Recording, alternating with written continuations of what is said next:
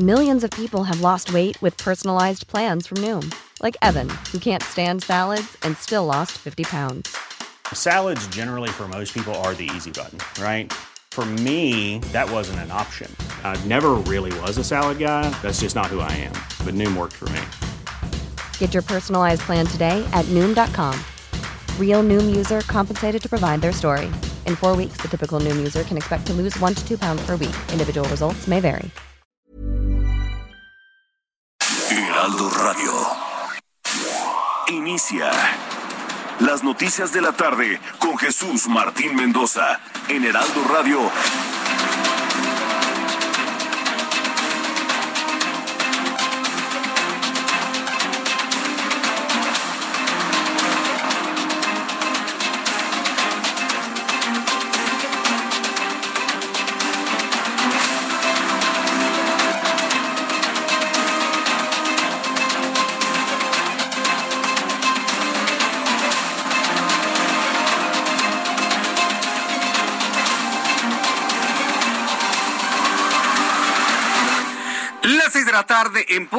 Hora del centro de la República Mexicana. Bienvenidos, muy buenas tardes, bienvenidos al Heraldo Radio. Con todas las noticias importantes a esta hora de la tarde, como a usted le gusta escuchar la información, son las seis de la tarde en punto, en el tiempo del centro de México. Súbale el volumen a su radio, que le tengo la información más importante, lo más destacado, lo más mencionado en los últimos, en las últimas horas, tanto en México como en el mundo. Le vuelvo a decir, súbale el volumen a su radio y le recuerdo que tengo una plataforma en YouTube donde puede ver y escuchar el programa y además un chat en vivo para que compartamos todos los comentarios, opiniones a las noticias que le voy a dar a conocer. Así que súbale el volumen a su radio y esta es la información más importante. Le informo que el presidente de los Estados Unidos, Joe Biden, durante un discurso este martes declaró que Rusia no es su enemigo, pero si decide atacar responderá con la fuerza porque estamos preparados para lo que sea, porque la posibilidad de que ocurra un enfrentamiento en Rusia es alta.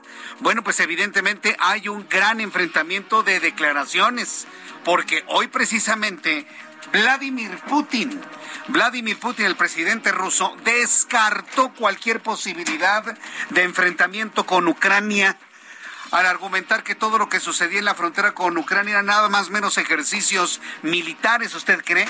Eso fue lo que comentó.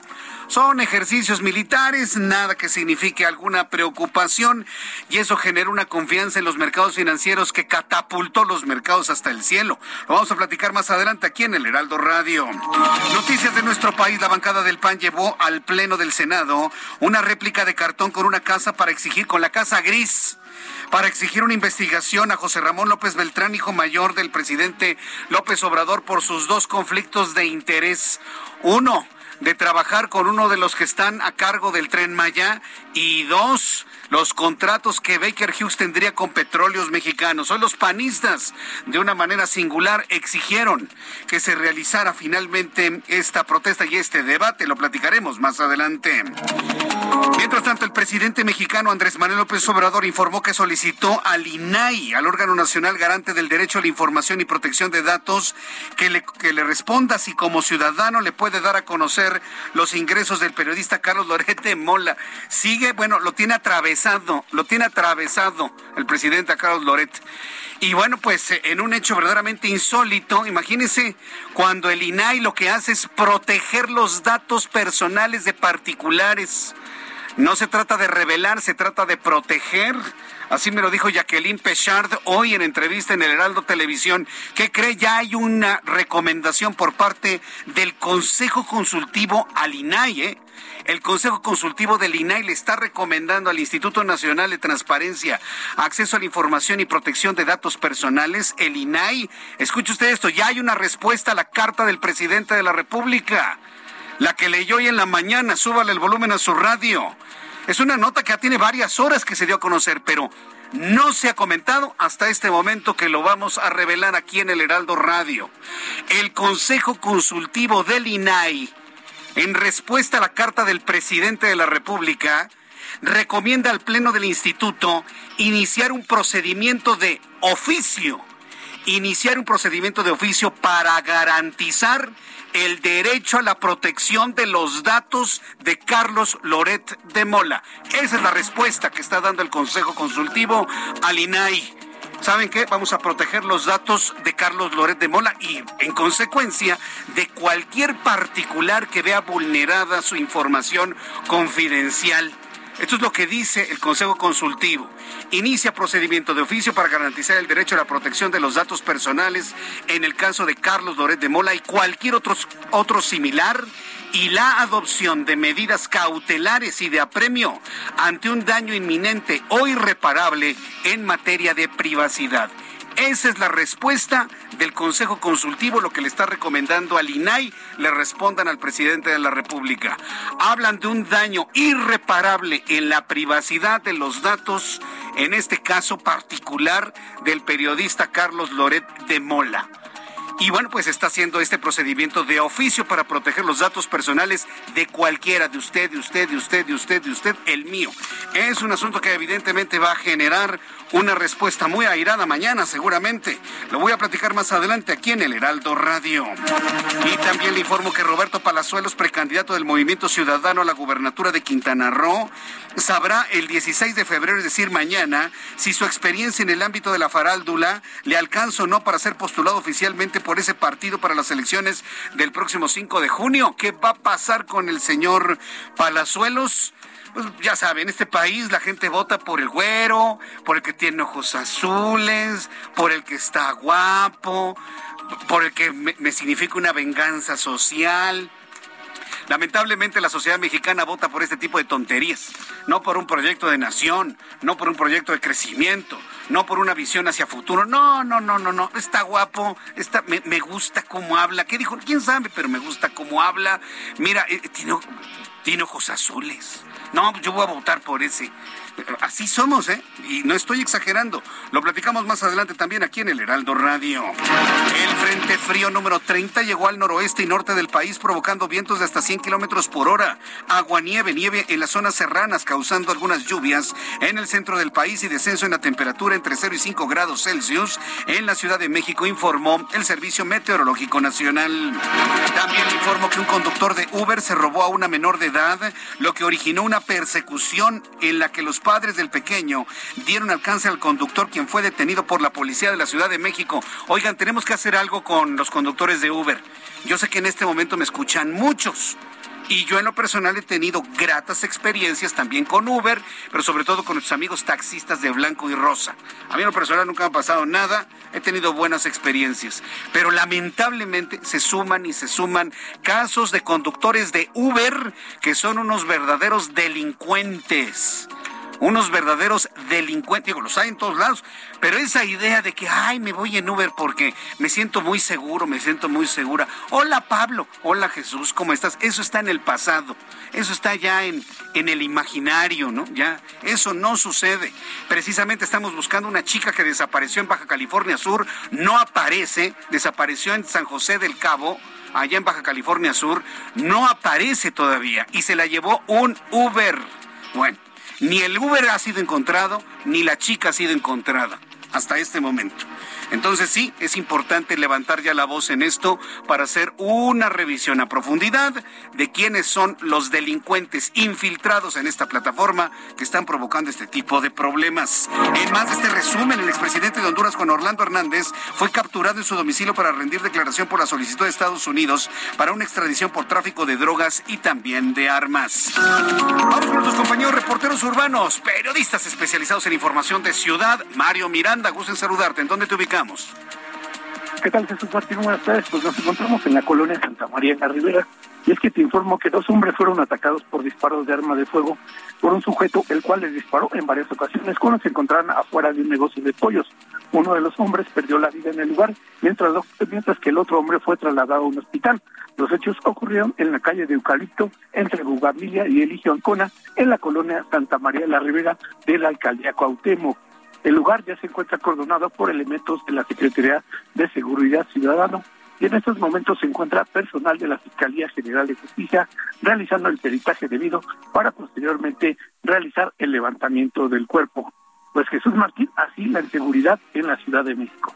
vaya cosa. Bueno, pues estaremos muy atentos de todo ello. Muchas gracias por la información, Mario. Seguimos pendientes, buenas tardes. Seguimos pendientes, muy buenas tardes. Saludo a Daniel Magaña. Adelante, Daniel, gusto en saludarte. ¿Qué Jesús Martínez? Muy buenas tardes. Eh, bueno, pues dando seguimiento a esta nota que daba de este vehículo, de este taxi de aplicación, pues en el que se presentaría, eh, pues precisamente esta privación de un menor, la privación eh, ilegal pues de la libertad, nos trasladamos hacia la agencia del Ministerio Público 4 que se ubica en esta zona. Fíjate que pues ha dado un giro esta situación, Jesús Martín, y es que el señor, bueno, pues al parecer tenía demencia senil, es una, una persona, eh, de hecho, eh, de nacionalidad iraní, esta persona eh, que precisamente pues argumenta que pues no se percató que el niño estaba atrás del vehículo y bueno pues eh, echó a andar con este vehículo. El padre imagínate desesperado igual que la madre alcanzaron al vehículo lo chocaron para detener a la persona incluso lo querían eh, pues golpear. Imagínate pues el robo de un pequeño de siete años de edad pero bueno pues el agente del Ministerio Público precisamente lo que nos comentan que habría determinado que efectivamente corroboró el señor que pues tiene alguna alguna alguna situación mental y bueno pues es por lo que se presentó esta situación aquí en la zona de la calzada de las Águilas. En cuanto a las condiciones viales bueno pues ya tarde tarde en la cual aumenta y hace algunos minutos ha dejado de llover aquí en esta zona sur de la ciudad. El reporte Jesús Martín vamos a continuar atentos. Pero pero cómo una plataforma permite que una persona con problemas de carácter mental maneje un automóvil se convierte en un peligro en un arma. Me parece tan inverosímil esto pero a poco el agente del Ministerio Público ya creyó esta versión, Daniel.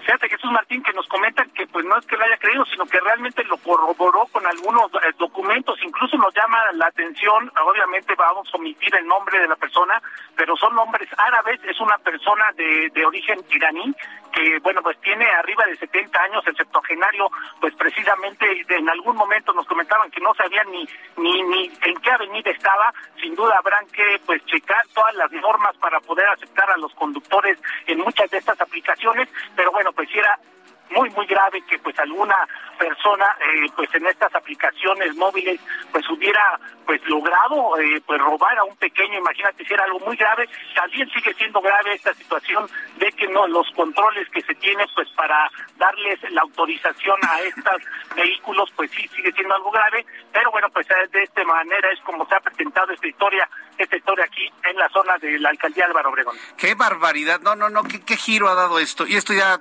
necesariamente tiene que involucrar a la Secretaría de Seguridad Ciudadana, a la Secretaría de Movilidad. Ya no se puede dejar más tiempo. Ahora resulta que le están dando el volante y la actualización a personas que no están capacitadas para manejar. Es terrible esto. Bueno, seguiremos con esta noticia. Daniel, te llamo un poquito más tarde. Gracias. Continuamos atentos. Buenas tardes. Alan Rodríguez, ¿tú qué historia nos tienes a esta hora de la tarde?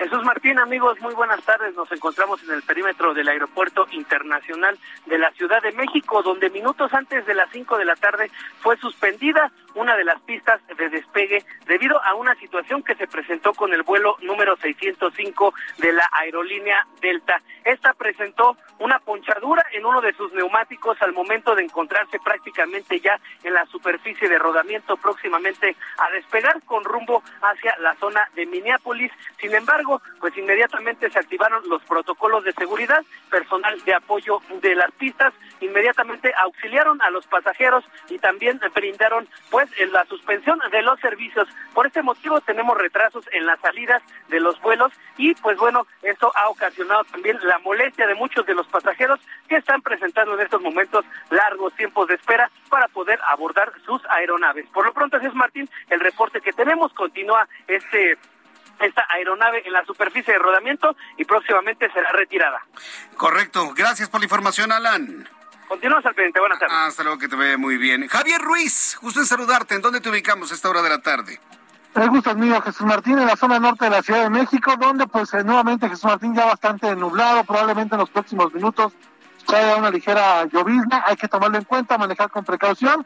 En cuestiones de vialidad, hace unos momentos transitamos sobre la Avenida de los Insurgentes, vamos a encontrar todo un avance vehicular, al menos para quien se desplaza del circuito interior y esto para quien desea llegar hacia la zona del eje 4 norte. Ya a partir de este punto la circulación pues ya con rezagos, principalmente para llegar al entronque con la avenida Montevideo o más adelante hacia el paradero del metro Indios Verdes. El sentido opuesto en general, el avance es mucho más aceptable, los problemas vamos a encontrarlos pues ya llegando a la zona de los ejes 2 norte o del eje 1 norte, en dirección hacia el Paseo de la Reforma, debido ya a la carga vehicular de esta hora, así que hay que tomarlo en cuenta, salir con anticipación.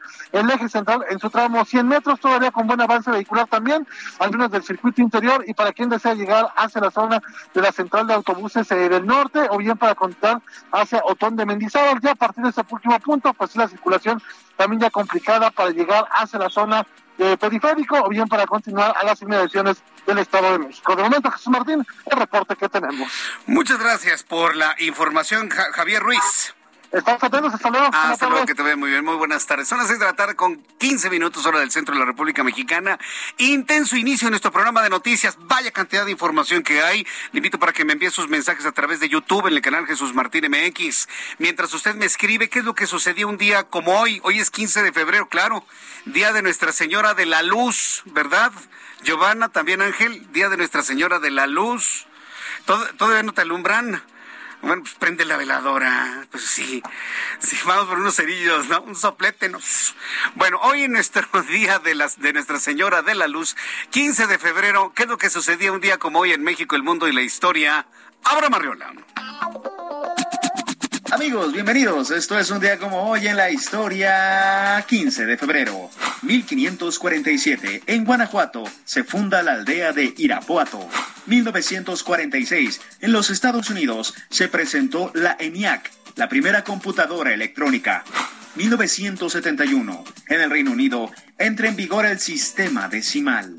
Año 2009. En Venezuela fue aprobada mediante referéndum popular la enmienda de cinco artículos de la Constitución de Venezuela de 1999, la cual a partir desde entonces, permite la reelección continua de todos los cargos de elección popular. En 1564 es el nacimiento de Galileo Galilei, matemático, físico, astrónomo e inventor e intelectual italiano. Y en 1954 nació Matt Groening, historietista y creador de Los Simpson, Futurama y Desencanto. Amigos, esto fue un día como hoy en la historia. Muchas gracias. Muchas gracias, Abraham Arriola, por las efemérides del día de hoy. Recordar lo que sucedía un día como hoy, 15 de febrero. Y saludamos a quienes cumplen años, festejan su santo en este día 15. Vamos a revisar las condiciones meteorológicas para las próximas horas. Vamos rápido a revisar finalmente qué es lo importante en cuanto al pronóstico del tiempo. Oiga, qué frío está haciendo las mañanas. Hoy hizo menos frío que ayer debo reconocer que hizo menos frío que ayer.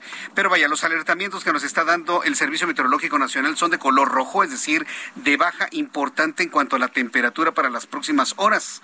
Ahí lo tenemos para las personas que me observan a través de YouTube, en el canal Jesús Martín MX. estoy presentando los alertamientos del Servicio Meteorológico Nacional, en donde se pronostica intenso frío. Nuevo frente frío, el número 30 de la temporada. Hay una vaguada polar, una línea seca, un canal de baja presión, una corriente en chorro subtropical habrá viento que alcanza hasta los 100 kilómetros por hora. Tolvaneras, Baja California, Sonora, Chihuahua, Golfo de México, afectados por el mal clima, sobre todo el aire bastante frío. Dice el meteorológico que rachas fuertes de viento con tolvaneras en el noroeste, norte de México, así como caída de agua, nieve y nieve en sierras de Baja California. Para esta noche y madrugada, frente frío número 30 se localiza en esta misma región. Un sistema de aire polar, una corriente en chorro subtropical y este, acuérdense, cuando vienen los sistemas tropicales que vienen cargados de humedad, chocan con estos sistemas eh, muy fríos, o cae agua nieve, nieve o granizo en todo caso. Entonces nos mantenemos al pendiente de ello. Ya todo el norte del país está vistiendo de blanco. Estamos a la mitad del invierno, tómelo en cuenta. Así que todavía el calorcito está por lo menos a unas seis semanas de distancia. ¿eh? Todavía tenemos el calorcito a seis semanas de distancia. Le informo que también hay una línea seca, un canal de baja presión, la llegada del Frente Frío número 30 y un sistema de surada con la entrada de humedad. Con estos elementos atmosféricos, el Servicio Meteorológico Nacional informa sobre el pronóstico, el pronóstico para las siguientes ciudades. Amigos que nos escuchan en Guadalajara, Jalisco, temperatura en este momento 25, mínima 9, máxima 28. En Ciudad de México, mínima 9, máxima 22, 19 en este instante. Acapulco, Guerrero, mínima 22, máxima 33, 28 grados en este momento. Amigos en Tijuana, Baja California, mínima 9, máxima 15, en este momento 14 grados Celsius. Y finalmente en la ciudad de Mérida, saludos amigos que nos escuchan en La Blanca Mérida, temperatura mínima 17, máxima 28, en este momento 23 grados Celsius en La Blanca Mérida.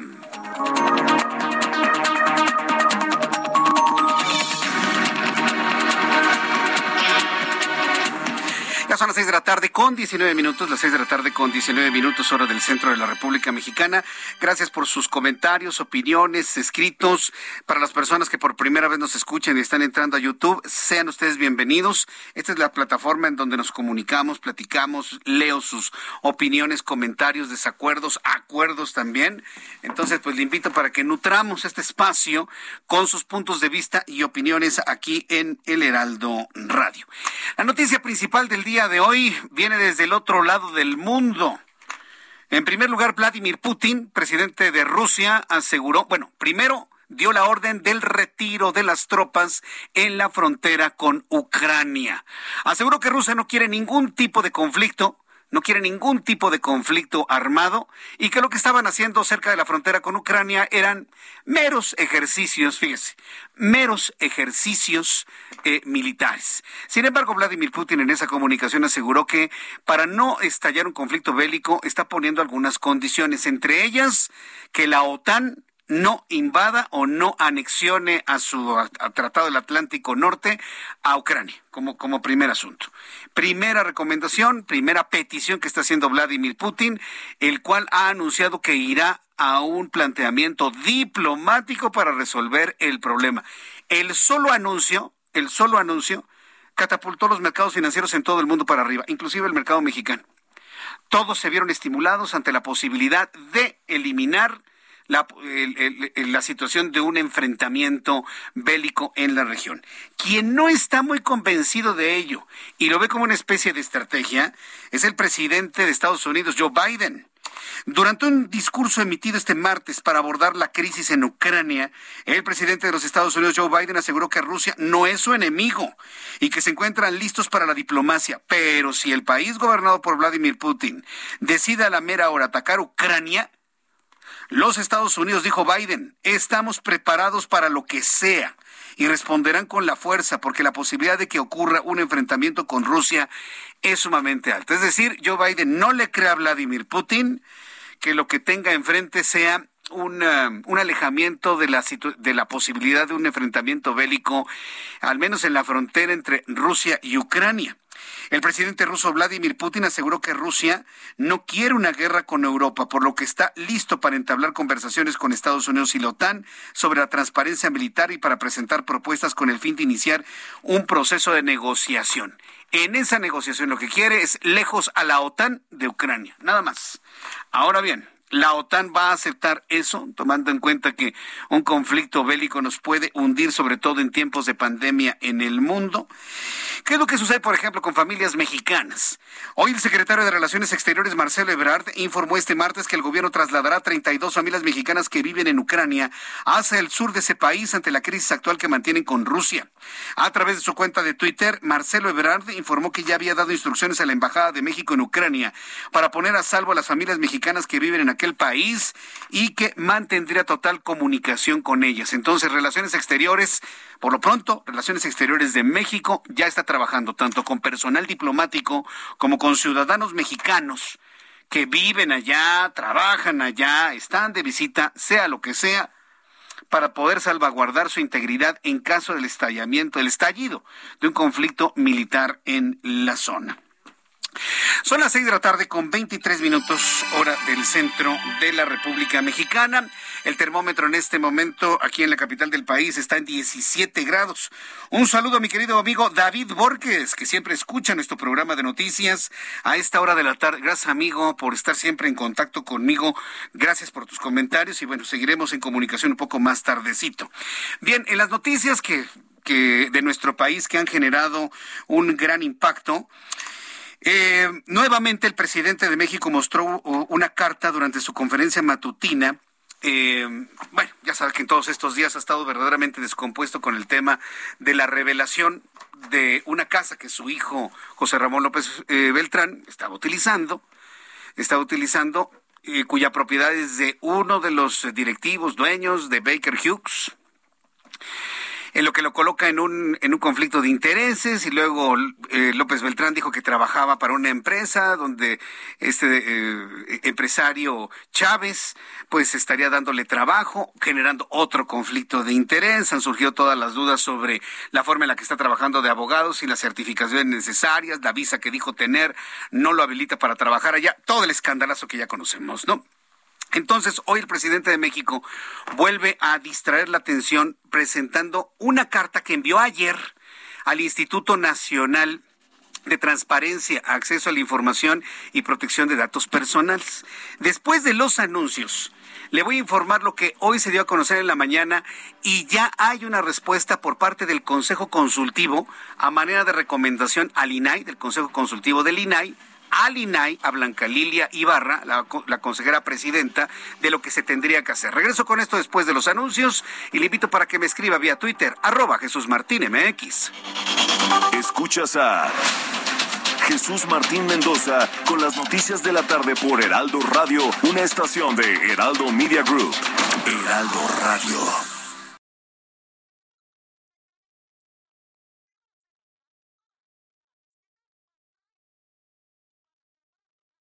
Heraldo Radio. Escucha las noticias de la tarde con Jesús Martín Mendoza. Regresamos.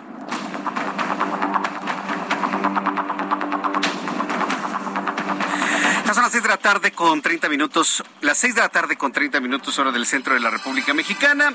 Le saluda Jesús Martín Mendoza con las noticias del día de hoy. Le vuelvo a comentar, yo en lo personal, se lo digo con franqueza, usted lo sabe, yo no consumo la mañanera lo que le llego a presentar es parte de resúmenes. Si alguien me dice, no, pues es periodista, tienes que consumirla. Sí y no. tenemos un buen equipo de, analistas de la mañanera y normalmente no hay grandes cosas, pero en estos últimos días, en el momento, en el momento que se ha vulnerado la privacidad de una persona, y esa persona puede ser cualquiera, hasta los defensores a ultranza hasta los defensores a ultranza del presidente pueden ser exhibidos en su privacidad. Eso, eso parece que no lo entienden. Se ha vuelto, bueno, importante el llevar el seguimiento de lo que está diciendo durante las mañanas. Y fíjese, hoy en la mañana el presidente de la República presenta una carta que le está enviando al INAI, al Instituto Nacional de Transparencia. Acceso a la Información y Protección de Datos Personales, que, cuya presidenta es eh, Blanca Lilia Ibarra. Eh, voy para atrás un poquito. La semana pasada, el mismo viernes, el mismo viernes que López Obrador dio a conocer los ingresos del periodista Loret de Mola y demás, el mismo viernes, sí, reaccionó el INAI, pero muy pocas personas dieron cuenta. Muy pocos medios, nosotros sí, pero lo voy a volver a repetir porque yo se lo comenté en la mañana del sábado. Eh, el mismo INAI, luego de las revelaciones que se hicieron el viernes en la mañana, Sí.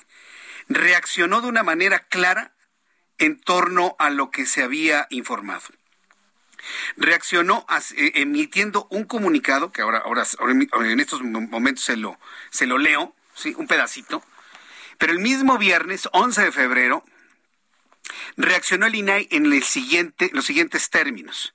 INAI se mantiene atento a la denuncia que pueda presentar cualquier particular por considerar que su derecho de protección de datos personales fue vulnerado. O sea, Dice, luego de que el día de hoy fueran revelados datos relacionados con supuestos, esto es del viernes, ¿eh? con supuestos ingresos que percibe una persona física por su labor periodística, el Instituto Nacional de Transparencia, Sexo, la Información y Protección de Datos Personales se mantiene atento a la denuncia que ésta pueda presentar, cumpliendo con los requisitos respectivos a través de los medios establecidos para tal efecto, en caso de advertir una presunta transgresión al marco jurídico aplicable en perjuicio de su derecho a la protección de datos personales. Hasta el momento yo no sé no ha trascendido si Carlos Loret de Mola ya hizo la denuncia ante el INAI. Pero entre que son peras o son manzanas, el presidente de la República, Andrés Manuel López Obrador, trata de ganar una respuesta de esta instancia. Y ayer lunes 14 envía una carta que da a conocer hoy en la mañana. Pero la envió ayer por la tarde. El matasellos dice 14 de febrero. y la hace pública hoy temprano por la mañana y la lee completa. Es muy larga la carta. En donde, bueno, palabras más, palabras menos, le está pidiendo al INAI que inicie una investigación hacia los hacia los ingresos que tiene Carlos Loret de Mola y justifica el interés de hacerlo. Primero, por ser un ciudadano mexicano, no sustenta como presidente, sino como ciudadano, y porque asegura que ese dinero proviene de recursos públicos y que porque su labor es pública, porque está al aire en medios de comunicación nacionales. Palabras más, palabras menos. Bueno, pues ayer mismo por la noche, ayer mismo por la noche, el... Eh, ayer mismo por la noche, el Consejo Consultivo ya dio una respuesta, pero vamos por partes. El presidente de México mostró una carta durante su conferencia matutina, hoy martes, pero la entregó desde ayer, con la que solicitó al Instituto Nacional de Transparencia, Acceso a la Información y Protección de Datos Personales información sobre los ingresos de Carlos Loret de Mola. Además, enfatizó en todos debería dar a conocer ingresos y bienes sin excepción alguna, en especial los periodistas. Ya está planteando Andrés Manuel López Obrador que por el hecho de que un periodista esté en un medio de comunicación, que su voz haga a través del espectro radioeléctrico, a través de una concesión otorgada por el, en este caso por el Instituto Federal de Telecomunicaciones, estaríamos obligados a transparentar medios, empresas y periodistas lo que ganamos, quién nos paga y nuestras nuestros patrimonios en caso de tenerlos, ¿sí? En caso de tenerlos. Ya lo empieza él a, a plantear y a dejar en la mesa. Esto fue lo que dijo hoy por la mañana el presidente de México. Eh, yo estoy haciendo una solicitud para que eh, la Oficina de Transparencia nos informe sobre eh, los ingresos del señor Loret de Mola. Y no es un asunto, como lo digo en el escrito, personal yo pienso que todos deberíamos de transparentar nuestros ingresos, los bienes, no debe de haber eh, excepciones. Saber cuánto ganan los periodistas. Esto fue lo que planteó el presidente de la República, saber cuánto ganan los periodistas, pero que conste que lo que quiere López Obrador es que empresas y periodistas digan lo que ganamos. No le importa si pagamos impuestos. Quiere que, le digamos a la gente que gana menos o que gana más, que nosotros ganamos poquito o ganamos mucho, lo que sea. ¿En dónde estaría el debate? ¿En dónde estaría la justificación? ¿El señor paga impuestos o no paga impuestos? Y jamás ha mencionado eso. ¿eh? Lo que en un momento dado nos debería de importar y le debería importar al gobierno es si fulano empresario, sutano periodista, fulano este arquitecto, ingeniero, lo que sea, pagan impuestos. Pagamos impuestos. No el monto de lo que ganamos, porque ¿qué es lo que busca López Obrador? Primero una cortina de humo para que no sigamos hablando de su hijo que está en claro conflicto de interés y el derrumbe del discurso de la austeridad quiere que la opinión, a mí no se me olvida, ¿eh? Nada más que pues, finalmente esto es lo coyuntural. Lo ha planteado. Esto solamente se puede a través de una reforma constitucional, ¿eh? Y dicho sea de paso, eso está más que complicado. Ya ni siquiera le da tiempo para lo que le resta de su administración. Ricardo Monreal habló sobre este asunto, sobre la petición que López Obrador le está haciendo al INAI, que vuelvo a decirlo, el INAI está para proteger datos, no para revelarlos. El INAI está para proteger datos, no para revelarlos. Hoy Ricardo Monreal, senador de la República por Morena, reiteró su confianza y respeto a los órganos independientes como el INAI. Hoy Ricardo Monreal le dio su respaldo al INAI, por lo que confía en que el instituto responderá para establecer con precisión si tiene facultades para otorgar la información que solicita el presidente de la República. Confía Ricardo Monreal que va a responder con precisión el INAI y así lo dijo Ricardo Monreal. Tengo mucha, ah, mucho respeto por los órganos autónomos, siempre lo he dicho. En este caso por el INAI. Y el INAI tiene que responder eh, con rapidez dentro del tiempo legal que dispone para establecer con precisión si tiene o no facultades. El INAI tiene que hacerlo, pero el presidente en su facultad ciudadano y de jefe de Estado está solicitando eh, la intervención del INAI para efecto de transparencia. Ahora el INAI tiene que responder. Eh, yo tengo mi propia opinión sobre eso, pero quiero dejar a, al INAI responda para no influir en su decisión. Fíjese, se muestra Ricardo Monreal respetuoso de las instituciones autónomas. Esto en discurso lo aleja completamente el presidente, ¿eh? pero por supuesto, porque en los hechos, en la carta, no hay un respeto al INAI. Porque solamente hay dos cosas, o el presidente no sabe a qué se dedica el INAI, o aún sabiéndolo, le hace ese planteamiento. ¿Para qué? Para que el INAI le responda que no puede hacer lo que él pide. Y si el INAI le responde al presidente que no puede hacer lo que él está pidiendo, exigiendo, solicitando, entonces va a haber un señalamiento. ¿Ya ven? Cómo el INAI está con los conservadores. Ya ven cómo el INAI está ocultando los datos. Ya ven cómo es necesario hacer una reforma para el INAI. Ya ven cómo es necesario hacer una transformación y purificar al INAI. Es más, lo vamos a quitar. Es una trampa, ¿eh? El caso es que finalmente ya hay una respuesta, ¿eh? Una respuesta, no del INAI, sino del Consejo Consultivo del INAI, que le está recomendando al INAI los criterios en los cuales tiene que responder. Escuche usted lo siguiente. Nujad Ponce Curi, quien es la presidenta del Consejo Consultivo, dejó claro que no es posible publicar información del periodista Carlos Loret de Mola tras las declaraciones y la petición escrita por López Obrador al INAI. Claro, era de esperarse. Ricardo Monreal hizo una respuesta precisa, esta es una respuesta precisa, a manera de sugerencia por parte del Consejo Consultivo al INAI. El Consejo Consultivo tiene la obligación de custodiar, proteger, garantizar la protección de datos personales de cualquier persona. Ponce Curi, en una entrevista con El Universal, explicó que la obligación del INAI es transparentar la información siempre y cuando sea del orden público. Del orden público, servidores públicos. Pero al hablar de un privado, el INAI no tiene la autoridad para obtener la información solicitada por el presidente, pues no está dentro del marco regulatorio. Pues el artículo 16 de la Ley Federal de Protección de Datos Personales en posesión de particulares está consagrada la protección de datos, es lo que está explicando la presidenta del Consejo Consultivo, Nujad Ponce Curi. Entonces, explicó también que existen dos normativas de protección de datos, la que es para particulares y la que es para sujetos obligados. Entonces, no hay manera, no hay posibilidad de que el INAI, en lugar de proteger los datos de Loret de Mola, le diga al presidente, sí, mire, él cobró aquí tanto, él cobró aquí tanto, él cobró aquí, porque es un órgano de protección de datos de particulares. Es lo que no se entiende. Y ese es uno de los grandes avances que se han tenido en las anteriores administraciones.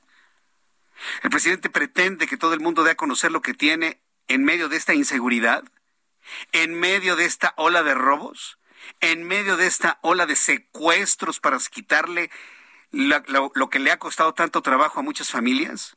¿Eso es lo que pretende? ¿No se ha dado cuenta en qué mundo vive? Fíjese, hoy platiqué con Jacqueline Pechard. Ella fue este, eh, presidenta del IFAI en ese entonces. Y me hizo una revelación muy importante. ¿eh? Nos hizo una revelación muy importante en el Heraldo Televisión. Sí hay países, sí hay países en este planeta en donde la labor periodística de información, aún siendo de empresas privadas, se transparenta. Sí lo hay, me mencionó el caso de Suecia, mencionó el caso de Noruega y otros países más que tienen en sus regulaciones legislativas que los medios de comunicación y quienes los ejercen transparenten sus ingresos y transparenten sus posesiones. Sí existe. Es toda una revelación, ¿eh? yo no lo sabía. Sinceramente se lo digo, yo no lo sabía. Pero Jacqueline Pechar nos dijo, sí, sí lo hay. Sí, pero simple y sencillamente hacer una cosa así en México tendría que pasar primero por un proceso legislativo a nivel constitucional. Ya sabe que una reforma constitucional se puede tardar años inclusive con parlamentos abiertos, y luego a ser aprobados por los congresos de, los estados. sería algo, una, tarea titánica que por lo menos esta administración no vería realizada ¿eh? pues, en el poquito tiempo que le queda, dos años y meses. Entonces, sí lo hay, hay un antecedente de que sí lo hay, y tal pareciera que López Obrador quiere eso, pero se puede en un país, ¿cómo, cómo les llaman ahora? ¿Emergentes? De economías emergentes.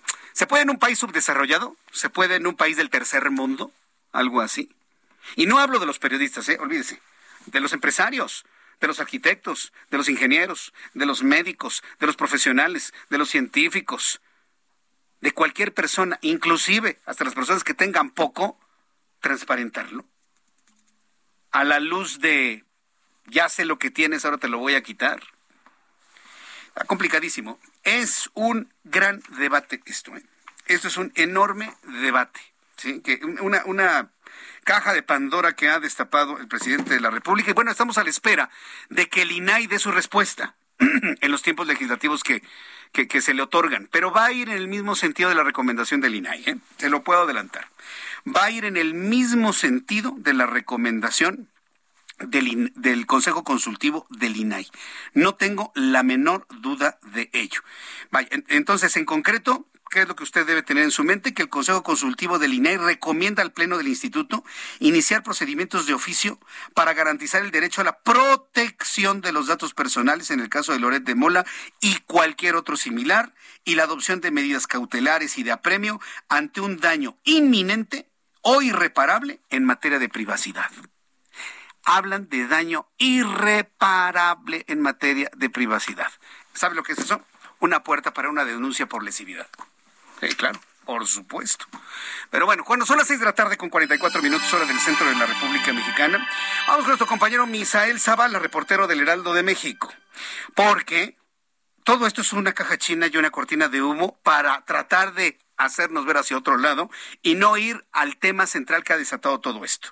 Adelante, Misael, qué gusto saludarte. Bienvenido. Muy buenas tardes.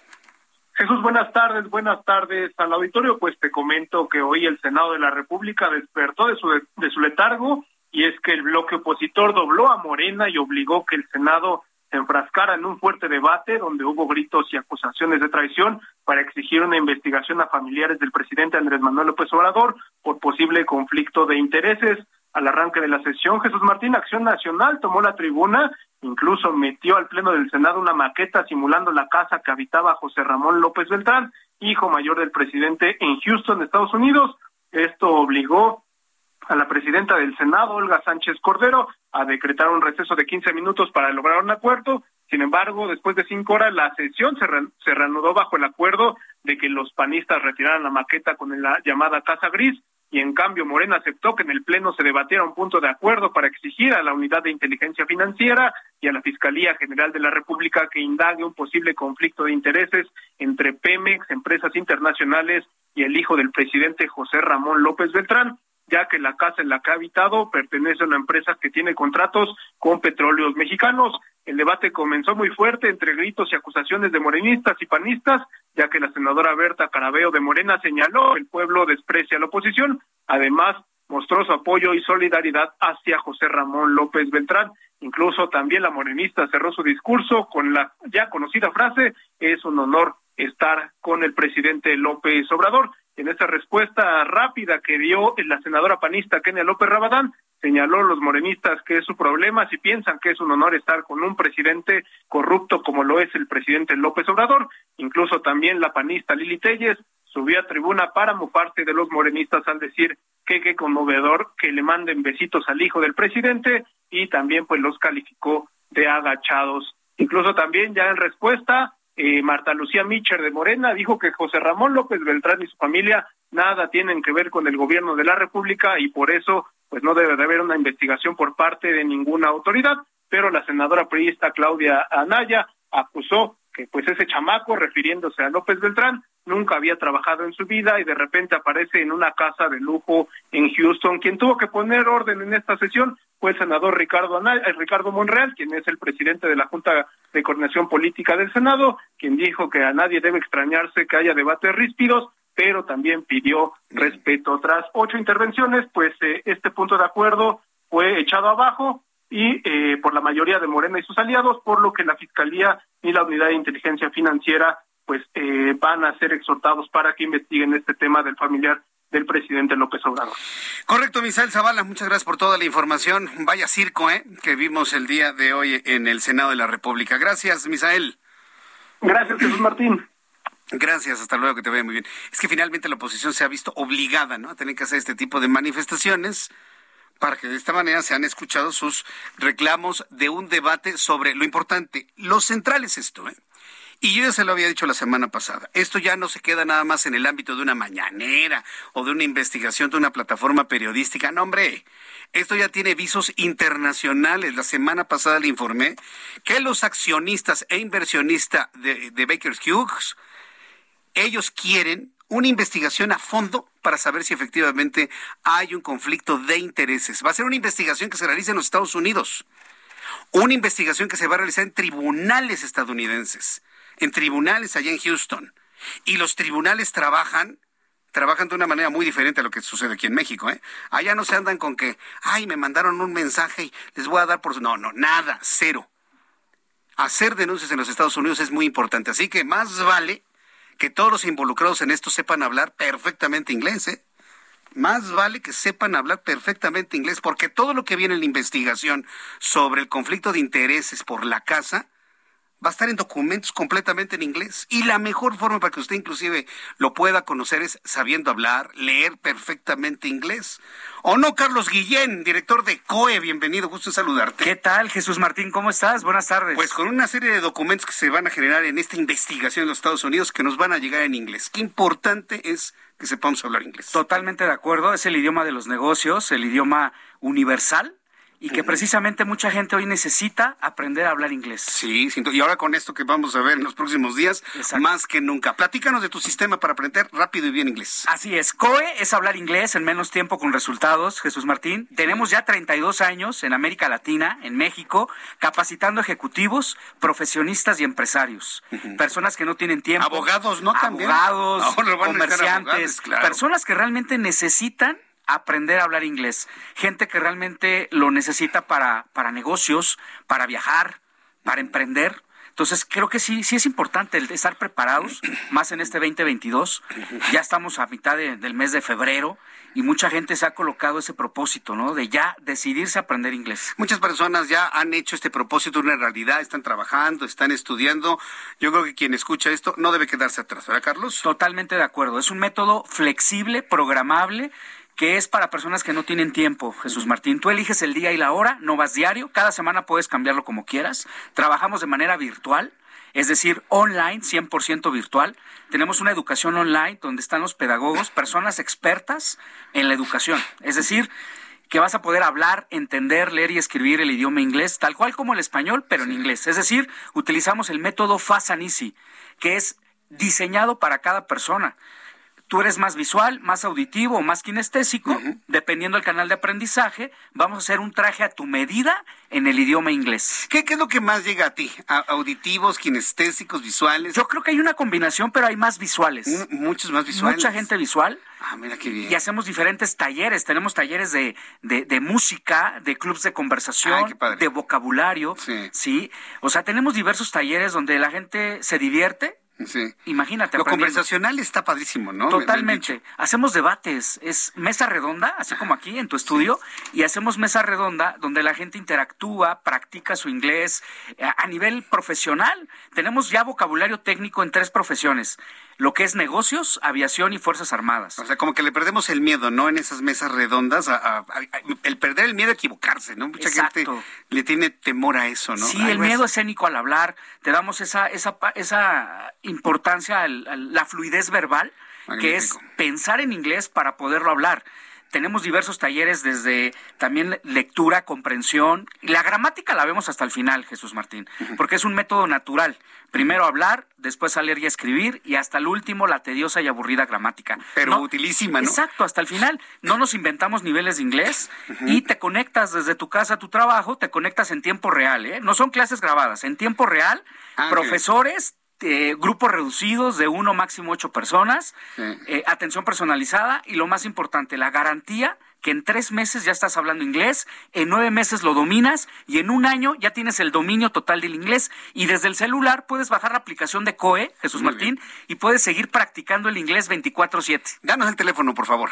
Voy a dar el teléfono, la gente que realmente necesita aprender el inglés es el 5530 28 28 28. 5530 28 28 28. Facilísimo, ¿eh? Muy fácil de aprender. Toda la gente que mande WhatsApp con la palabra inglés, mensaje de texto o llamada perdida, Sí, Ciudad de México, área metropolitana, tienen un 50% de descuento en todos los meses, mitad de precio. Es decir, no van a pagar más que la mitad de la mensualidad. Cero inscripción, Jesús Martín. Cero inscripción. Al escuchar esta promoción. Al escuchar esta promoción, solamente tienen 10 minutos a partir de este momento. Estamos en vivo.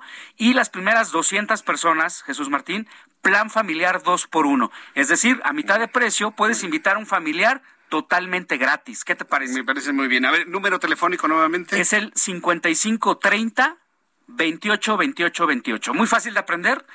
55 30 y tres veces el 28. También se vale llamada perdida, ¿no? Llamada perdida, mensaje de texto, ¿sí? O WhatsApp con la palabra inglés.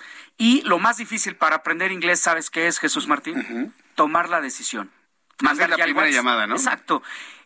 En tres meses ya hablas inglés. ¿Qué publicidad me vas a hacer? ¿Buena o mala? Pues buenísima. A ver, danos, me queda un minuto. Danos otra vez el número. Claro que sí, es el 5530 28 28 28. 5530 28 28 28. Llámele, por preguntar no le cobran. No, al contrario, el inglés, yo creo que es, es, más costoso no saber inglés, te pierdes de grandes oportunidades. Muy bien. Pues Carlos Guillén, muchas gracias por habernos acompañado no, el día de hoy. Al contrario, estamos para servirles y COE es hablar inglés en menos tiempo con resultados. Repito el teléfono, 5530 28 28 28. Lo repito, 5530 28 28 28. Una vez más, ¿te alcanza para Claro otra que vez sí, más? mensaje de WhatsApp con la palabra inglés. Acuérdense, dos por uno familiar y el 50% de descuento al 5530 28 28 28. Muchas gracias, Carlos Guillén. A ti, hasta luego. Que tengas muy buenas tardes. Voy a los anuncios y regreso con un resumen y lo más destacado.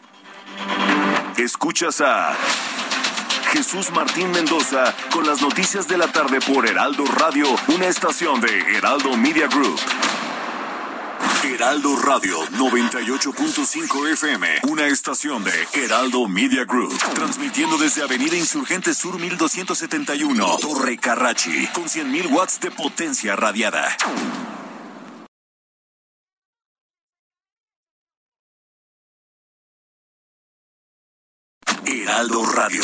HCL se comparte, se ve y ahora también se escucha. Escucha las noticias de la tarde con Jesús Martín Mendoza. Regresamos.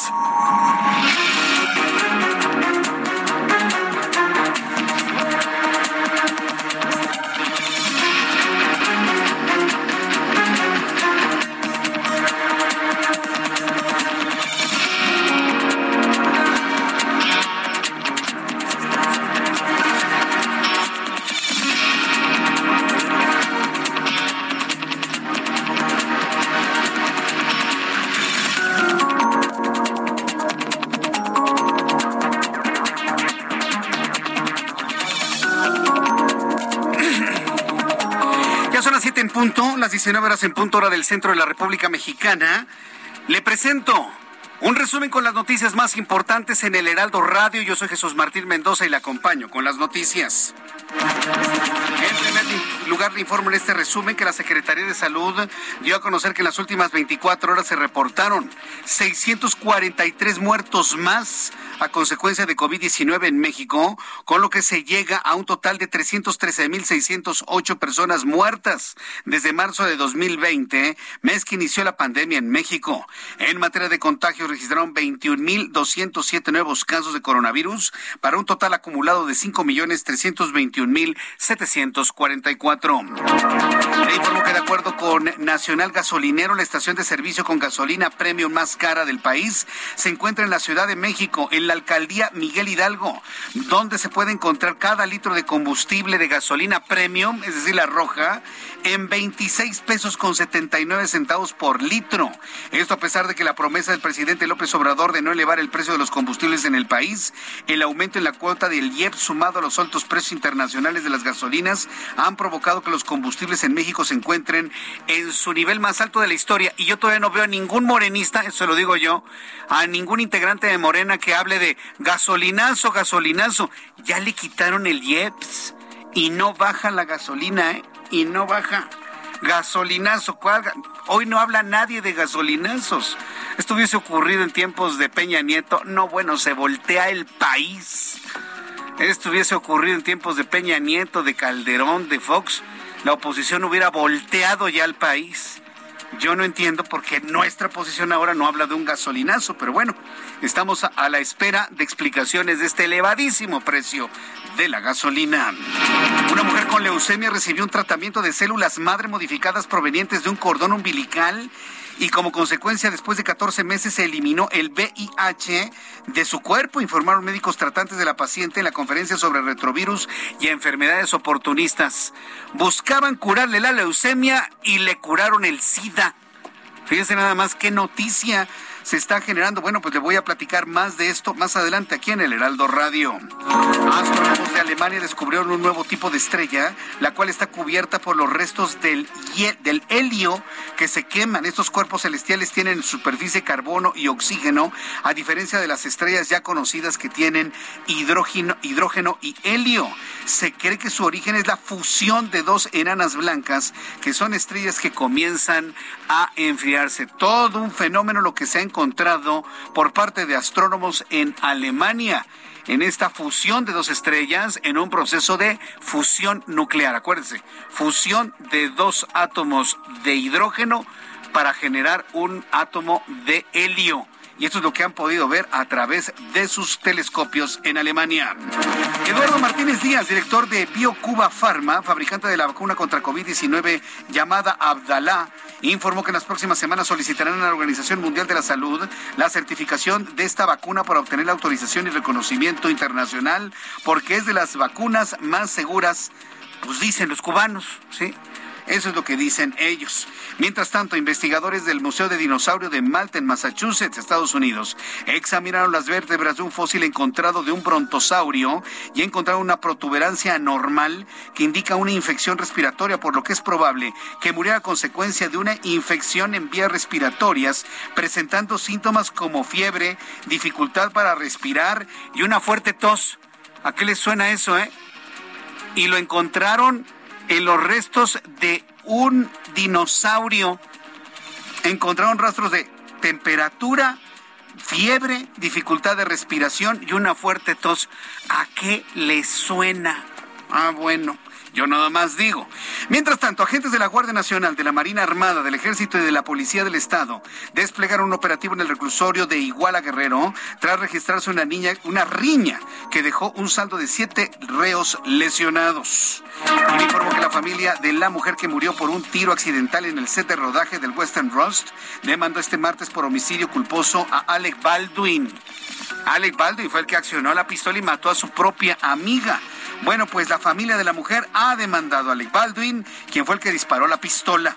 Alec Baldwin ensayaba en un set de Nuevo México en octubre en una escena con un revólver junto con Alina Hutchins, la directora de fotografía de la película, cuando un disparo la hirió de muerte. Ya no valieron ni los llantos, ni las lágrimas, ni el arrepentimiento, ni la conmoción que causó la muerte a Alina Hutchins. La familia está demandando de manera culposa, se podría ir a la cárcel Alec Baldwin. Son las noticias en resumen. Le invito para que siga con nosotros. Le saluda Jesús Martín Mendoza.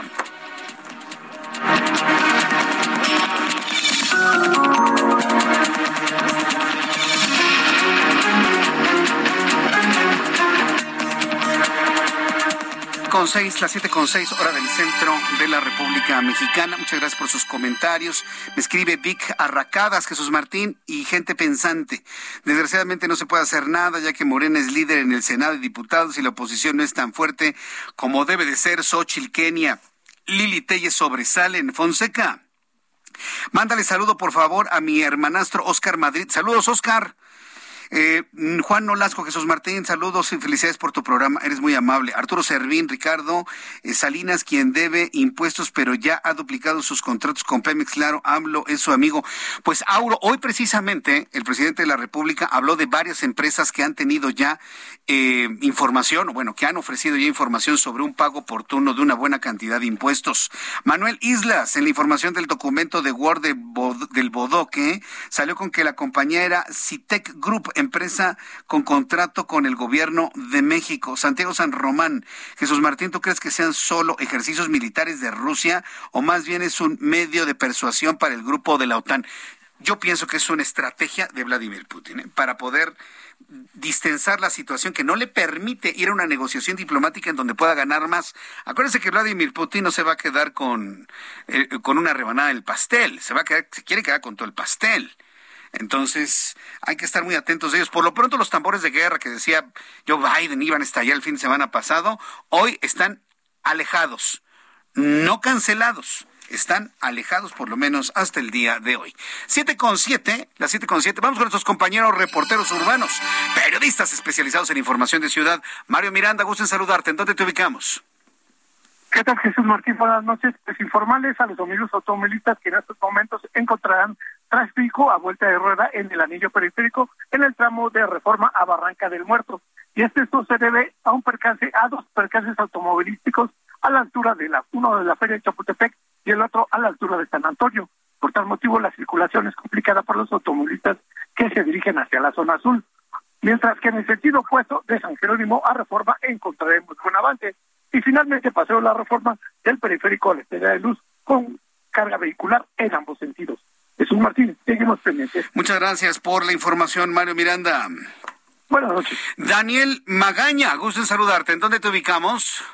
¿Qué tal, Jesús Martín? Ahora pues tenemos información de la zona de la avenida Altavista para las personas que avanzan en, en, dirección hacia la zona de la avenida Revolución, pues entre el anillo periférico, ya que en aumento esta actividad vehicular para poder incorporarse a la avenida Revolución, tardarán un par de luna de, de cambio de este semáforo para poder continuar un poco más adelante, ya sobre la Avenida Revolución hacia la zona de San Ángel, quien utiliza la Avenida Revolución pero en dirección a Barranca del Muerto, pero únicamente pues afuera de esta estación del metro, la zona de Barranca del Muerto, los vehículos de transporte de pasajeros que estacionan afuera de esta vía retrasan el avance para quien pretenda incorporarse poco más adelante hacia la zona de la Avenida Río Misco. El reporte Jesús Martín.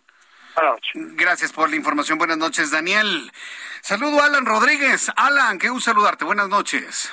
Jesús Martín, amigos, muy buenas noches. Tenemos el reporte de vialidad desde la zona del circuito interior, la cual presenta asentamientos desde la Terminal 1 del Aeropuerto Internacional de la Ciudad de México hasta la zona del Gran Canal. En el sentido contrario, desde el Congreso de la Unión hasta el Peñón de los Baños, presenta buen avance tanto en sus carriles centrales como en su lateral. Por último, quiero recordarles que el día de hoy se cerrarán los carriles centrales del circuito interior a la altura de Transval con dirección al Aeropuerto Internacional de la Ciudad de México. Esto ocurrirá a partir de las 10 de la noche y hasta las 5 de la mañana, por lo cual los amigos que se encuentran en esa zona tendrán como alternativa la avenida Oceanía. Por lo pronto, el reporte.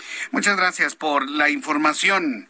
Alan, Rodríguez, que te vaya muy bien. Javier Ruiz, gusto en saludarte, Javier, adelante. El gusto es mío, Jesús Martín, y ya nosotros nos encontramos en la zona centro de la Ciudad de México. Hace unos momentos recorrimos la avenida Valderas, vamos a encontrar ya carga vehicular intensa al menos para quien se desplaza de la avenida Juárez y está en dirección hacia la avenida Chapultepec o bien para continuar a la avenida Niños Héroes. El paseo de la reforma para esta hora, que presenta carga vehicular, pues en general la base todavía es constante, únicamente asentamientos que son provocados por la operación de la luz roja de los semáforos, pero en general es una buena alternativa el día de hoy para quien desea llegar hacia los ejes 1 y 2 norte, el sentido opuesto para quien se dirige hacia insurgentes también encontraremos buen avance vehicular, donde hemos visto ya problemas, Martín, es sobre la avenida Doctor Río de la Loza, en ambos bloques de carriles para llegar al eje central Lázaro Cárdenas, o bien para continuar sobre Fray Servando Teresa de Mier en dirección hacia el eje 1 Oriente, o bien para llegar a la avenida Congreso de la Unión. De momento, Jesús Martín, el reporte que tenemos. Muchas gracias por la información. Muchas gracias, Javier. Estamos atentos, buenas noches. Hasta luego, muy buenas noches. Son las siete con once, las siete con once hora del centro de la República Mexicana. Mire, lo que le informé hace unos instantes, a la espera de que el INAI, el Instituto Nacional de Transparencia, Acceso a la Información y Protección de Datos Personales, dé respuesta a la carta del presidente de la República, que insisto, va a ir en el sentido de lo que ha recomendado el Consejo Consultivo del INAI, ¿sí? Eh, es importante conocer, por, por lo menos de nombre, aunque no se los aprenda, ¿sí? ¿Quién es ese consejo consultivo? Sí, es un grupo de hombres y mujeres que entre ellos eh, eh, revisan todos los pormenores de la ley de protección de datos personales y hacen este tipo de recomendaciones. Eh, Nujad Ponsecuri es presidenta del, de los consejeros honoríficos en función. Es socia de la firma Ponsecuri, titular de áreas de Derecho Corporativo, Protección de Datos Personales y Seguridad de la Información. Es abogada. Otra persona integrante es Claudia Alonso Pesado, también dentro del Consejo Consultivo. Tercer integrante, Francisco Ciscomani Franer.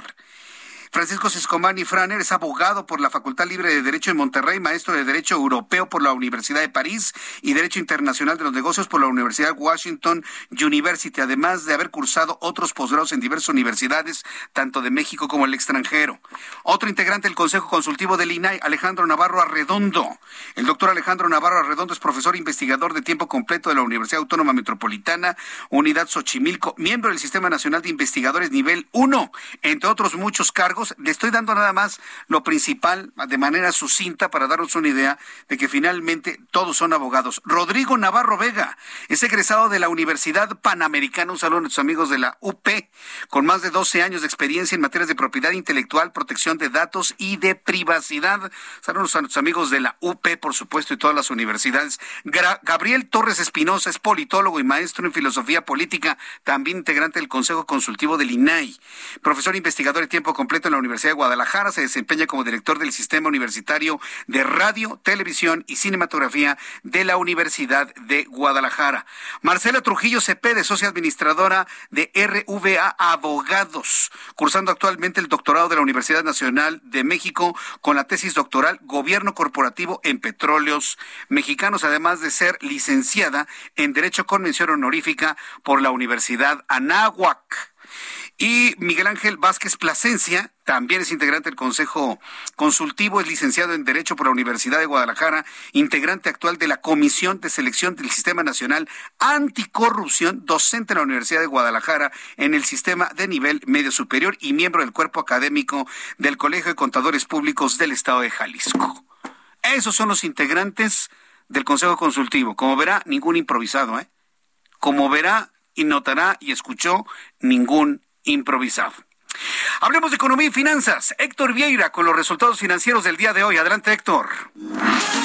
La Bolsa Mexicana de Valores cerró la sesión de este martes con un avance del 1.67%, equivalente a 1098.24 puntos, con lo que el índice de precios y cotizaciones, su principal indicador, se ubicó en 53.210.94 unidades en una jornada con ganancias para 30 de las 35 principales emisoras. En Estados Unidos, Wall Street cerró con ganancias generalizadas luego de que el Dow Jones avanzó 422.67 puntos para llegar a 34.988.84 unidades. Por su parte, el Standard Poor's sumó 69.40 puntos, que lo colocó en 4.471.07 unidades, mientras que el Nasdaq ganó 384.84 puntos para situarse en 14.139.76 unidades. En el mercado cambiario el peso mexicano se recuperó 0.36% frente al dólar estadounidense, al cotizarse en 19 pesos con 82 centavos a la compra y en 20 pesos con 16 centavos a la venta en ventanilla. El euro por su parte se cotizó en 23 pesos con 10 centavos a la compra y 23 pesos con 17 centavos a la venta. El subgobernador del Banco de México, Jonathan Heath, anunció que la institución seguirá los pasos de la Reserva Federal de Estados Unidos con respecto al alza en la tasa de interés, por lo que prevé un aumento de 25 puntos base durante la reunión de la Junta de Gobierno programada para el próximo 24 de marzo. La Comisión Nacional Bancaria de Valores informó que al cierre de 2021 se reportó un total de 28.593.070 tarjetas de crédito en circulación en el país, lo que representa un alza del 3.4% en el uso de este producto, lo que equivale a 966.279 nuevos plásticos. La Confederación Patronal de la República Mexicana calculó que actualmente hay un déficit de 2.2 millones de empleos para cubrir la demanda de jóvenes que se han integrado recientemente al mercado laboral en el país, esto desde febrero de 2020 lo que coincide con el inicio de la pandemia. El Instituto Federal de Telecomunicaciones emitió este martes el calendario anual de consultas públicas 2022, en el que planea lanzar 18 procesos de consulta pública en torno a diversos temas y asuntos en materia de telecomunicaciones, así como radiodifusión y competencia económica. Informó para las noticias de la tarde Héctor Vieira. Gracias Héctor Vieira por la información de economía y finanzas. El reloj marca las 7 con 16. 7 de la noche, 16 minutos es el tiempo del centro de México. Escucha usted el Heraldo Radio yo soy Jesús Martín Mendoza y me da un enorme gusto siempre saludar a través de la línea telefónica a Juan Musi, nuestro analista financiero en el Heraldo Radio. Estimado Juan, qué gusto saludarte, bienvenido, buenas noches. Igualmente, mi querido Jesús Martín, qué gusto saludarte, muy buenas noches. ¿De qué nos vas a platicar el día de hoy? ¿Cuál es el punto de análisis en este día? Pues mira, Desafortunadamente ha sido un año marcado por el tema de la inflación y creo que es el tema que hay que abordar. y sobre todo comentar contigo lo que ocurrió la semana pasada después de que el Banco de México tomó la decisión de subir la tasa de interés y pues como se dice, no se tentó el corazón, mi querido Jesús Martín. Por un lado, destacar y comentar que creo que el actuar fue bueno, fue acertado. Subir 0.5 puntos la tasa de interés es llevarla del 5.50 al 6%. Es una medida dura. Hay que pensar que las tasas de interés y sobre todo la tasa de referencia marca la pauta para los créditos. Tú me preguntas muchas veces, Jesús Martín, ¿qué tanto afecta esto a la economía? ¿Qué tanto le pega esto a los que tienen créditos, al consumo, tarjetas de crédito?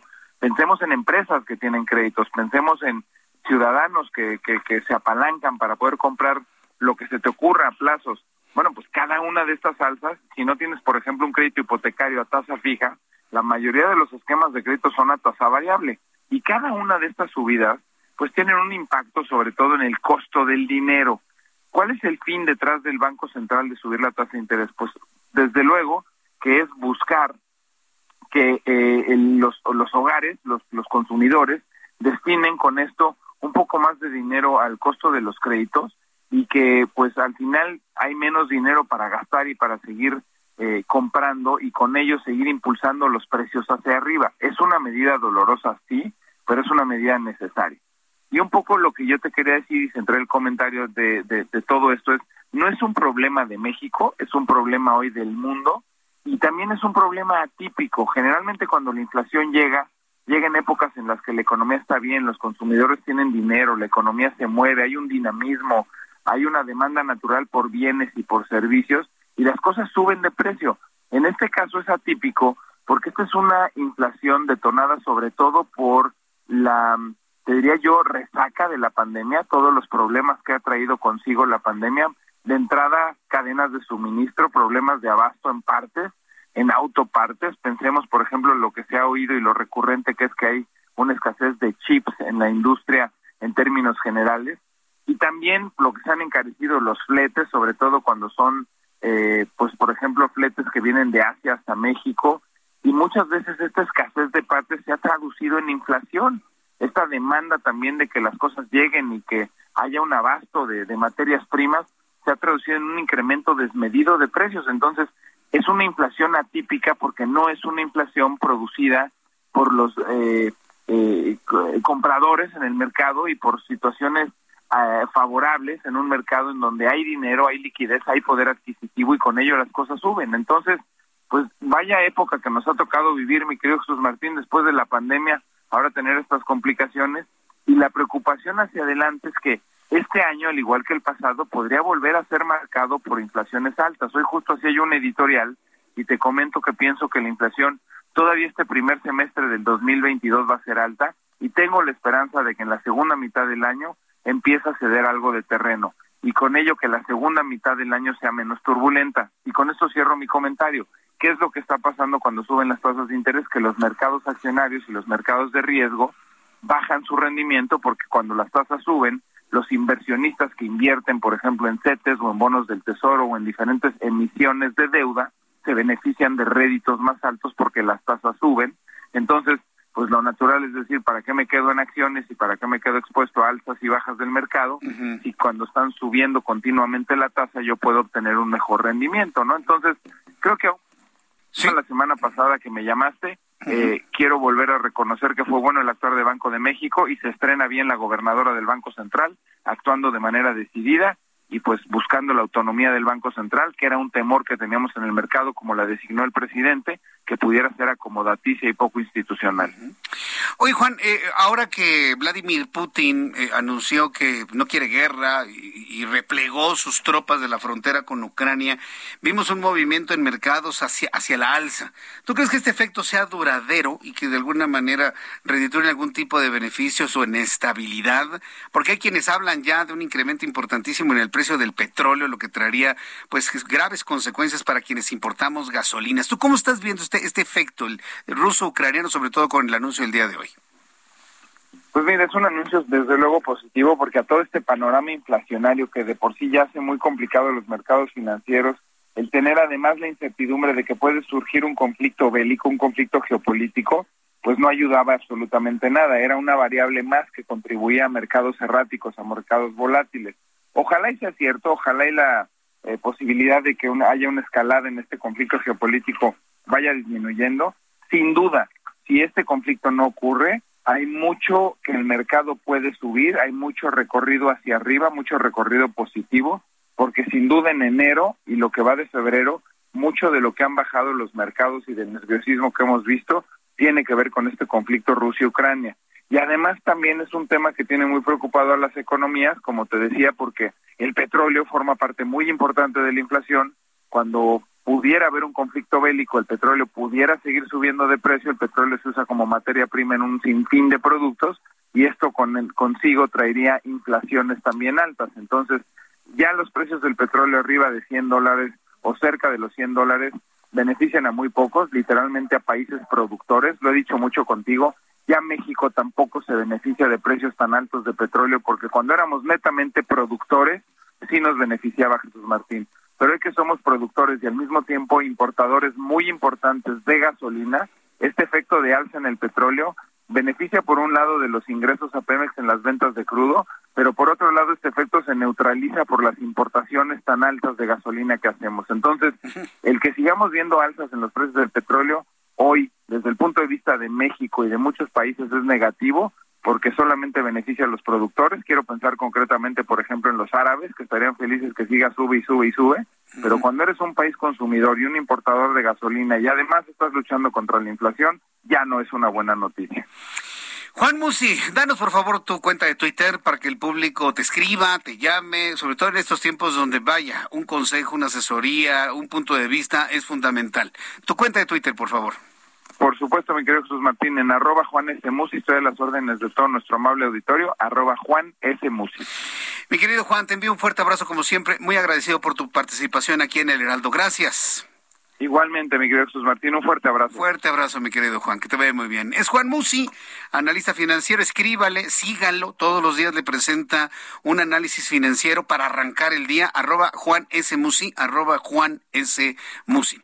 Vamos a ir a los anuncios, al regreso le tengo nuevamente los datos de COVID-19 que ha dado a conocer la Secretaría de Salud, no nos olvidamos de este asunto, le tengo más noticias, más entrevistas aquí en El Heraldo.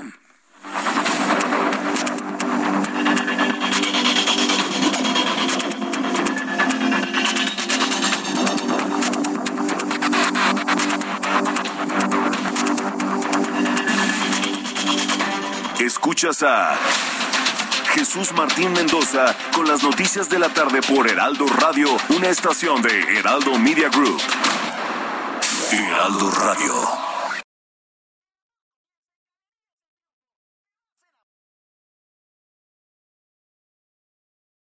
Heraldo Radio. Escucha las noticias de la tarde con Jesús Martín Mendoza. Regresamos.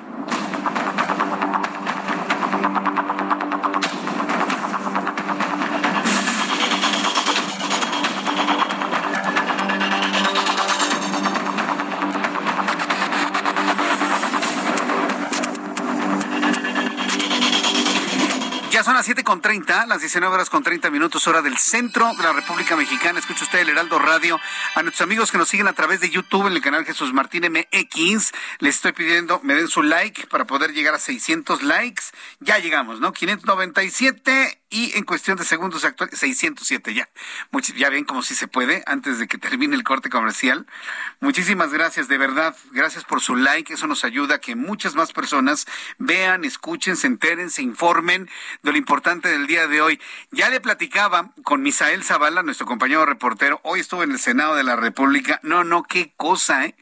Qué forma a, lo que tiene que llegar nuestros eh, los integrantes del Partido de Acción Nacional para generar un debate en torno a lo que es central de toda esta discusión que se ha generado hoy, que si la carta, que si el INAI, que si Loret, que si sus ingresos, lo central está en los conflictos de interés del hijo del presidente de la República. Punto. Ese es el centro y no debemos distraernos con lo demás. Sí atender lo demás pero no distraernos de lo central y lo importante. Y eso lo saben eh, senadores, senadoras del Partido de Acción Nacional en, eh, en el Senado. Tengo en la línea telefónica Kenia López Rabadán, vicecoordinadora del PAN en el Senado de la República. Mi estimada Kenia, qué gusto saludarte aquí en el Heraldo Radio. Muy buenas noches. Querido Jesús Martín, sin duda para mí es un privilegio tener la oportunidad de comunicarme contigo y con tu auditorio. Y efectivamente, como lo has mencionado ahora, hay muchísimos temas que quieren eh, ocupar como pues cortina de humo, pero la realidad es que hay que investigar si hay conflicto de intereses, si hay tráfico de influencias en esta casa gris que hoy el gobierno, por más que quiere ocultar, pues cada día, eh, cada que dan una explicación se enredan más. Eh, Jesús Martín, y nosotros hoy trajimos al Senado de la República la mansión del bienestar. Ya te imaginarás, eh, se enojaron muchísimo, hubo un debate larguísimo. Es más, detuvieron la sesión, Jesús. Imagínate ese, eso, es increíble, pues como los senadores, las senadoras de Morena, pues quieren quedar bien con el presidente en lugar de quedar bien con el pueblo de México. Pues sí, porque seguramente le tienen como, no sé, le tienen un temor, un miedo, una alabanza, qué sé yo. El asunto es, se destrabó, debatieron, se plantearon las cosas importantes. ¿En qué quedaron finalmente, Kenia? Bueno, déjame decirte que eh, metemos la casa, ¿no? Es una réplica, además, este, pues yo diría, nunca se ¿eh? imaginaron. Sí, es, de hecho es que es la casa original eh, que, eh, digamos, una imagen de la casa original con todo y alberca, por cierto, Jesús Martín la metimos. Estaban súper desencajados, muy molestos, detienen la sesión, eh, se van, digamos, a, fijar posiciones los grupos parlamentarios y nosotros decimos claramente, no vamos a regresar al Senado si no discutimos el tema de la mansión del bienestar, porque es muy claro, llevamos 19 días, Jesús Martín, y estos cuates en el Senado seguían queriendo hacer maromas para no abordar el tema. 19 días, como si no existiera, ¿no? Ya sabes, así como si no hablas de la corrupción, no existe, la corrupción existe y existe en el gobierno de Morena. Regresamos a sesión y empezamos el debate. Y después de horas de debate, con la mayoría, con los votos que tienen, evidentemente Morena y sus aliados, detienen la posibilidad de que el Senado le pida a la Fiscalía, a la UIF y a la Función Pública que investiguen este tráfico de influencias y este conflicto de intereses. Hay lamentablemente una subordinación al presidente de la República y eso es terrible para México y para los contrapesos. ¿Qué va a pasar con todo este asunto, Kenia? Porque eh, tiene que llegar un momento en el que se trascienda de la discusión a la investigación, a los datos y a las sanciones. ¿Qué, es lo que va a pasar? ¿Cuál va a ser la ruta crítica de todo esto? Porque se nos puede ir la vida entera, ¿eh? llegar al 2024 con la misma discusión. Déjame decirte, Jesús Martín, que en un país con Estado de Derecho, con respeto a la Constitución y con respeto a las leyes, debería pasar eso. O sea, debería de haber una investigación objetiva, ¿eh? No estoy diciendo, digamos, que ellos o nosotros tengamos la razón, sino que las instituciones hagan una investigación objetiva. El problema es que hay una subordinación brutal al régimen. ¿Por qué crees que el presidente de la República se atreve a violar la Constitución de manera, pues, cínica, ¿no? De manera pública, esto de, eh, digamos, de poner en, la mañanera los datos, incluso aunque estén amañados o estén mal, de un periodista sabiendo que se está violando la constitución, pues es porque él mismo, el presidente, tiene claro que no le va a pasar nada y eso es terrible, porque él decía, ¿te acuerdas? Nadie por encima de la ley. Y evidentemente hoy no hay instituciones que protejan a los mexicanos. A ver, lo que nosotros hoy pedíamos es que se investigue, Jesús Martín. No pedíamos más, ¿eh? Decíamos, pues, que haya una institución que aclare, o tres, porque se lo pedíamos a la UIF, a la Fiscalía y a la Función Pública, que hay instituciones que nos aclaren si efectivamente o no hay corrupción y hay delitos. Pero Morena dijo no, y se subieron a debatir y ya sabes, las arengas a favor del presidente, muy mal, la verdad es que muy mal, porque pues queda claro que no quieren transparencia, que no quieren rendición de cuentas, que en Morena no hay otra prioridad sino solamente querer quedar bien con el presidente de la República y eso es una vergüenza porque a los senadores los eligió el pueblo de México y es al pueblo de México a quien deberían representar. Ay, Kenia, pues mira, yo tengo esperanzas de la, de la investigación que se realiza en los Estados Unidos. La oposición, hablo del partido, hablo de legisladores, hablo de integrantes de la sociedad civil, van a aportar datos a la investigación que se va a realizar en los Estados Unidos, que ya piden eh, una investigación los inversionistas de esta empresa en conflicto de interés allá en Estados Unidos. Claro, nosotros hemos presentado no solamente este tema a las instancias nacionales, sino también hemos acudido a las internacionales. A mí yo te diría hoy, eh, queda muy claro algo. querido Jesús Martín, es que la oposición sigue unida. Votamos a favor de que se investigara el PAN, el PRI, el PRD, Movimiento Ciudadano y también el Grupo Plural. Evidentemente Morena tiene y sus aliados tienen más votos y tienen los votos desafortunadamente suficientes para detener cualquier investigación. Pero esto se va a saber, nacional o internacionalmente se va a saber, porque cada que el gobierno, que el presidente, su hijo o su nuera contestan algo, se enredan más. Es obvio, pues, que hay una necesidad de los mexicanos de saber la verdad y por supuesto que nosotros seguiremos luchando desde aquí, desde el Senado de la República, para que la verdad se sepa.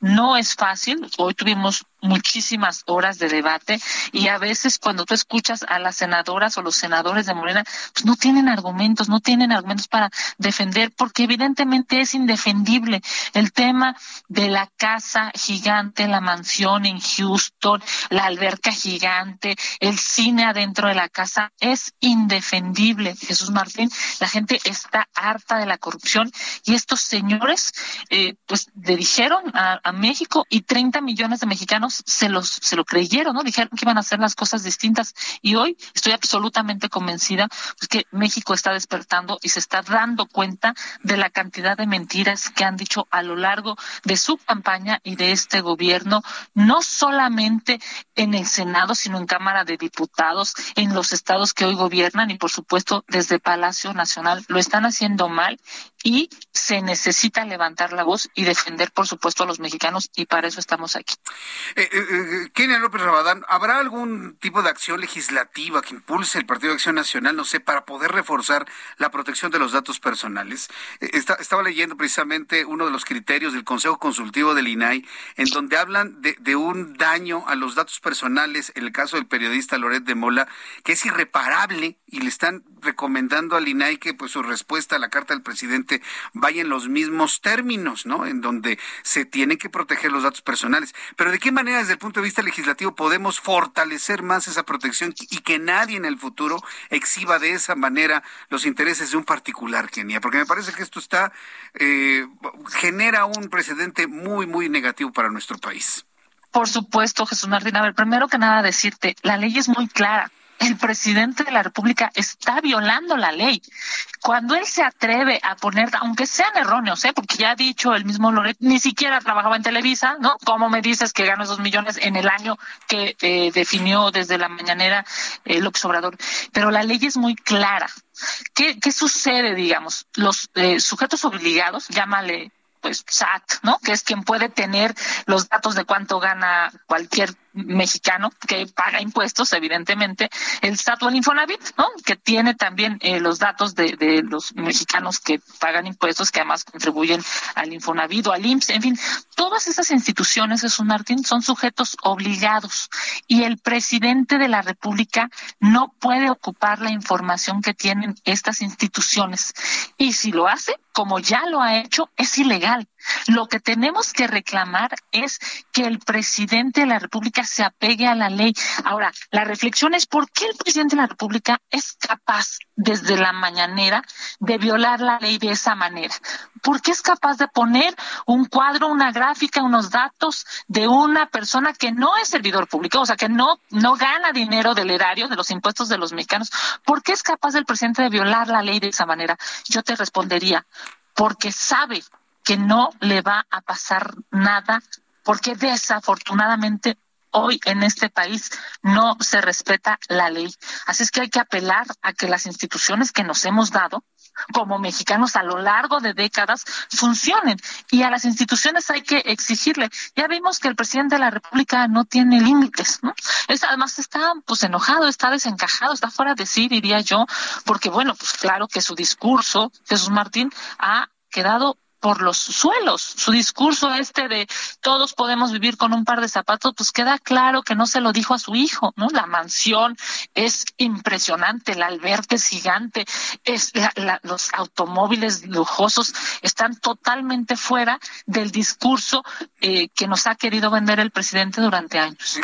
¿Qué le dolerá más al presidente? ¿Qué, qué le ha impactado más desde tu punto de vista? Como opinión te, lo pregunto, Kenia López Rabadán, eh, el haber sacado conflictos de interés vez lo que podría traducirse en corrupción o haber derrumbado el discurso este de la justa medianía, del par de zapatos, del arroz con frijoles, de una camisa, de no aspirar a nada más que a la felicidad. ¿Qué, qué es lo que dolerá más? Yo te voy a decir mi reflexión absolutamente personal es que lo que lo tiene verdaderamente molesto y fuera de sí es que se le cayó su discurso de la honestidad. Ese discurso que además lo ha traído durante años, se le cayó. Y lo peor es que se le cayó adentro de su propia familia. Ese es un tema terrible, debe ser un tema terrible para él. Y bueno, pues por eso los vemos tan desencajados, los vemos fuera de sí. Es que si tú hoy hubieras eh, escuchado algunos discursos aquí en el Senado, Jesús Martín, eran de, pena, pues, porque cómo pueden defender, ¿no? Lo indefendible. Es más, tú veías cómo hacían esfuerzos, maromas, dicen en las redes sociales, para tratar de defender este tema de la, pues, de la mansión del bienestar o de la casa gris. Claramente lo que lo tiene muy molesto es que se le ha derrumbado su discurso. Kenia López Rabadán, pues estaremos muy atentos del trabajo legislativo que se realiza en el Senado de la República con todas estas expresiones que hoy sí verdaderamente nos sorprendieron al llevar una réplica de la casa al interior del Senado. Bueno, sé, que sé, que le invirtieron ahí, pero la verdad es que sí, va a ser foto de primera plana mañana sin duda alguna. ¿eh? Te quiero decir una cosa. Ellos no quieren voltear a ver el tema de la mansión, pues traemos la mansión al Senado de la República. Te mando un abrazo. abrazo, Kenia. A ver si nos vemos próximamente. Te envío un fuerte abrazo, Kenia. Gusto Bonita tarde. Hasta luego. Hasta luego. Kenia López Rabadán es vicecoordinadora del panel del Senado de la República. Es que, es que luego coincidimos, Kenia y yo, en este, con nuestro amigo Carlos Alarraqui, que por cierto quiero enviar un gran saludo a Carlos. Gran amigo de nosotros, gran amigo en esta empresa, gran amigo de este programa y que está cumpliendo pues un año con su plataforma, a tipo TV. Felicidades, mi querido Carlos, como siempre, te un fuerte abrazo. Y luego ahí me encuentro con, Kenia cuando platicamos junto con él. Saludos a la senadora de la República, Kenia López Rabadán. Son las siete con cuarenta las siete con tres horas del centro de la República Mexicana. Eh, en otras noticias, quiero informarle que la, el, la presidente de la Comisión de Salud del Senado de la República, Sí, la presidente Margarita Valdés dio a conocer que recibieron el proyecto de dictamen sobre la regulación de la cannabis, de la marihuana, pues. Tantos problemas que tenemos en el país y unos preocupadísimos para fumar marihuana. Por lo que en los próximos días deberá reunirse con las comisiones involucradas en legislar en el tema. Los legisladores de esta comisión establecieron que el Pleno del Senado votará un dictamen votará precisamente un dictamen eh, para esta regulación antes de que termine el periodo ordinario de sesión, es decir, antes del 30 de abril. Ahí es, bueno, es el compromiso precisamente para terminar con, con ello. También le informo que el presidente de la República, Andrés Manuel López Obrador, aseguró que algunos órganos autónomos deben desaparecer. También lo comentó por la mañana. Y ese es, mire, como se dice popularmente, harina de otro costal. Y es que hay varios costales, ¿eh? Pero por tratarse de una reforma constitucional ya no daría tiempo. Esto fue lo que comentó hoy por la mañana en cuanto a la desaparición de estos órganos. Pero la verdad que son organismos que deberían de desaparecer. Ahora que estoy haciendo este oficio para la transparencia, este instituto, eh, a ver con qué salen. Lo mejor sería que no existieran. No solo nos ahorramos mucho recurso, sino que se fortalece el Estado Nacional, porque esas funciones, pues las puede eh, llevar a cabo el Poder Legislativo del Poder Judicial, el Ejecutivo. Bien, bueno, pues eso es lo que comentó el presidente de la República sobre la desaparición de los órganos. Pues, mientras menos regulación, ¿qué significa eso? O mientras menos órganos autónomos, pues más opacidad o menos transparencia, como lo quiera ver usted finalmente. ¿En qué se traduce esto? En limitar el derecho que usted tiene a la información el derecho que usted tiene a estar informado, en conocer de, datos eh, importantes en cuanto a noticias y el, derecho a informar y el derecho a la libertad de expresión. Entro en comunicación con Elia Castillo, reportera del Heraldo Media Group, quien nos informa que periodistas protestaron con, en la Cámara de Diputados, en lo que muchos periodistas, reporteros, gente que sabe evidentemente de, este, de esta profesión, pues han visto ya como un, un, un, cerco a la libertad de prensa, a la libertad de expresión. Elia Castillo, gusto de saludarte, bienvenida.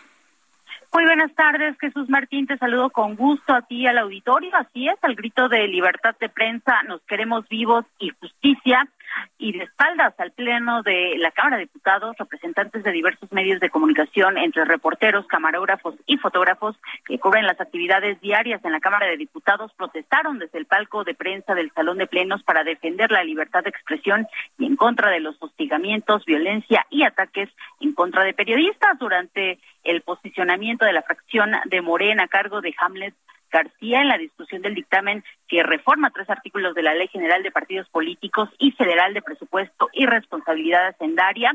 Esta, este dictamen que continúa en este momento en discusión que busca que los partidos puedan devolver en el momento que quieran su financiamiento público directamente a la tesorería de la federación. Bueno, en este momento los reporteros se manifestaron para exigir respeto al ejercicio periodístico. También rindieron un minuto de silencio por todos los periodistas asesinados y la violencia en contra del gremio que se ha incrementado significativamente Tan solo en lo que va de 2022, como todos ya sabemos, Jesús Martín, cinco periodistas han sido privados de la vida. Los equipos de cómputo de la sala de prensa del Palacio de San Lázaro fueron apagados y el espacio permaneció vacío, también en señal de protesta y con aplausos y el grito de justicia, justicia, justicia, concluyó esta manifestación Jesús Martín apartidista, cabe aclarar que duró cerca de diez minutos en la que participamos cerca de 35 representantes de medios de comunicación.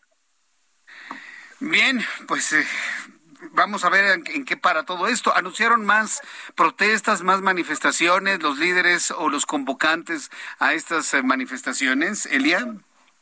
Jesús Martina, no hay líderes en esta manifestación. Fue un acuerdo por parte de los eh, reporteros, camarógrafos y fotógrafos que cubrimos diariamente la fuente de Cámara de Diputados. Este, no, no se tienen previstas más manifestaciones, pero, sí fue un, eh, un llamado a que se frene es, se, frenen estos ataques, este hostigamiento y la violencia en contra de los periodistas. Muy bien, pues eh, muchas gracias por la información, Elia. Muy buenas tardes. hasta luego, muy buenas tardes. Son las siete con nueve, ya faltan 11 minutos para que sean las 8 de la noche, tiempo del centro de México. Le tengo una que no le va a gustar mucho, ¿eh? le tengo una que no le va a gustar mucho. Atención, amigos transportistas, choferes, eh, choferes de autobuses de pasajeros, líneas de autobuses de pasajeros y pasajeros en sí mismo, quienes utilizamos carreteras de autopistas, esto no le va a gustar nada. Usuarios de redes sociales reportaron hoy un aumento en las tarifas de tres carreteras mexiquenses concesionadas por la empresa Pinfra. La primera de ellas es la México-Toluca, carísima, ¿eh? de 94 a 97 pesos, tres pesitos para arriba. La autopista Peñón Texcoco es la segunda vía que tuvo un incremento en sus precios pasando de 50 a 54 pesos, cuatro pesitos. ¿Sí? En el caso de la carretera Ecatepec Pirámides, el ajuste de la tarifa fue de cuatro pesos también, pasa de 87 a 91 pesos, para que usted vaya juntando, para que se lleve más centavos, ¿eh? para que se lleve unos 20, 30 pesos más, si va a andar por todas estas carreteras, no, hasta más.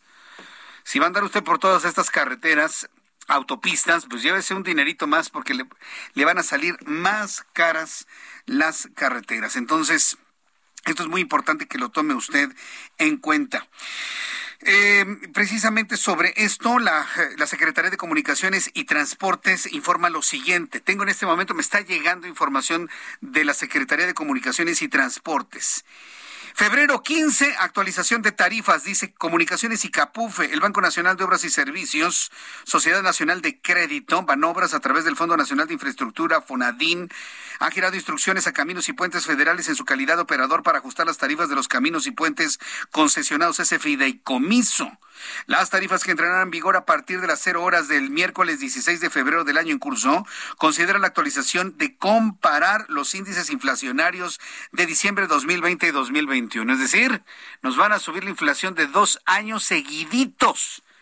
En las tarifas de carreteras y autopistas. La nivelación tarifaria corresponde al 7.36% promedio para los caminos y puentes concesionados a dicho fideicomiso para el corredor México-Acapulco. El Comité Técnico del Fondo determinó un incremento adicional dentro del límite del 10% como respuesta al aplazamiento que ha sufrido el aumento de las cuotas en ese tramo. El ajuste de las tarifas de cada plaza de cobro puede variar por efectos de redondeo para cada tipo de vehículo, así como respecto al incremento promedio. Los recursos recaudados por el peaje de las autopistas integradas en la red concesionada se emplean para cubrir los gastos asociados a la operación, a la conservación. Asimismo, son destinados para otorgar apoyos financieros para el desarrollo de proyectos en los sectores de comunicaciones, transportes, agua, medio ambiente, turismo, en beneficio de la población. Más caras las autopistas. Y luego si esto le suma que de repente una, una bola de zánganos se las roban, las, las poseen, las... Porque fíjese, para las personas que traemos tag, porque yo uso tag de, en pospago, es mucho mejor. No, no anda que uno no tiene que estar yendo al Oxxo a hacerla. Ay, me recarga 500 pesos. No, hombre. Siempre será mejor el tag con pospago en su tarjeta de crédito, siempre. Si usted es una persona ordenada, bien este, coordinada en sus pagos a su tarjeta de crédito, es una maravilla tener el TAG en pospago de tarjeta de crédito. Además de que se financia mes y medio, no tienen que andarse preocupando si tiene saldo o no. Con que tenga saldo su tarjeta de crédito es más que suficiente. Entonces, imagínense, les toma las carreteras, como lo que sucede ahí en la, en la autopista, en la México-Acapulco. Quien trae el TAG paga automáticamente su peaje, ¿sí? Paga automáticamente y además le tiene que dar dinero al botecito de los zánganos, si no le patean los coches. No, no, no, es verdaderamente increíble lo que ocurre en esta parte de la República Mexicana. Pero veamos, a ver si efectivamente ya con este incremento en los precios, ahora sí hacen algo para evitar estos fenómenos de toma de casetas en las autopistas. Le informo que el juez federal concedió un amparo a Roberto Borges Angulo, exgobernador priista del estado de Quintana Roo, acusado por presuntos delitos de aprovechamiento ilícito del poder y desempeño irregular de la función pública. Esta sentencia ordena dejar sin efecto la medida cautelar de prisión preventiva justificada en el proceso que enfrenta. Es importante decirle que desde inicios de 2018 el exmandatario permanece en el Centro Federal de Readaptación Social número 16 de Morelos en dicha entidad. Antes de despedirnos rápidamente esta información que nos llega desde Honduras, Juan Orlando Hernández, expresidente de Honduras, fue detenido en su domicilio tras una orden de aprehensión emitida por autoridades judiciales del país centroamericano. Había dicho el expresidente hondureño, yo me presento, eh, cuando me lo digan los jueces, nada que fue la justicia tras de él y lo detuvo. ¿Qué es lo que dice un dicho por ahí? Cuando veas las barbas de tu vecino cortar, pon las tuyas a remojar ¿Será una ventana al futuro? ¿Quién sabe? Pero por lo pronto eso pasó ahí en el país centroamericano y el propósito de la detención es para que rinda su primera declaración relacionada con los cargos que se le imputan en una solicitud de extradición del gobierno de los Estados Unidos. Con esta información nos despedimos. Gracias por habernos acompañado. Lo espero mañana a las 2 de la tarde. A las 2 por el 10 en el Heraldo Televisión, Canal 10, 6 de la tarde Heraldo Radio en la gran red de emisoras del Heraldo Media Group. Soy Jesús Martín Mendoza. Gracias. Hasta mañana. Esto fue... Las noticias de la tarde con Jesús Martín Mendoza. Heraldo Radio 98.5 FM, una estación de Heraldo Media Group, transmitiendo desde Avenida Insurgente Sur 1271, Torre Carrachi, con 100.000 watts de potencia radiada. A lot can happen in three years, like a chatbot may be your new best friend. But what won't change? Needing health insurance. United Healthcare Tri Term Medical Plans, underwritten by Golden Rule Insurance Company, offer flexible, budget friendly coverage that lasts nearly three years in some states. Learn more at uh1.com.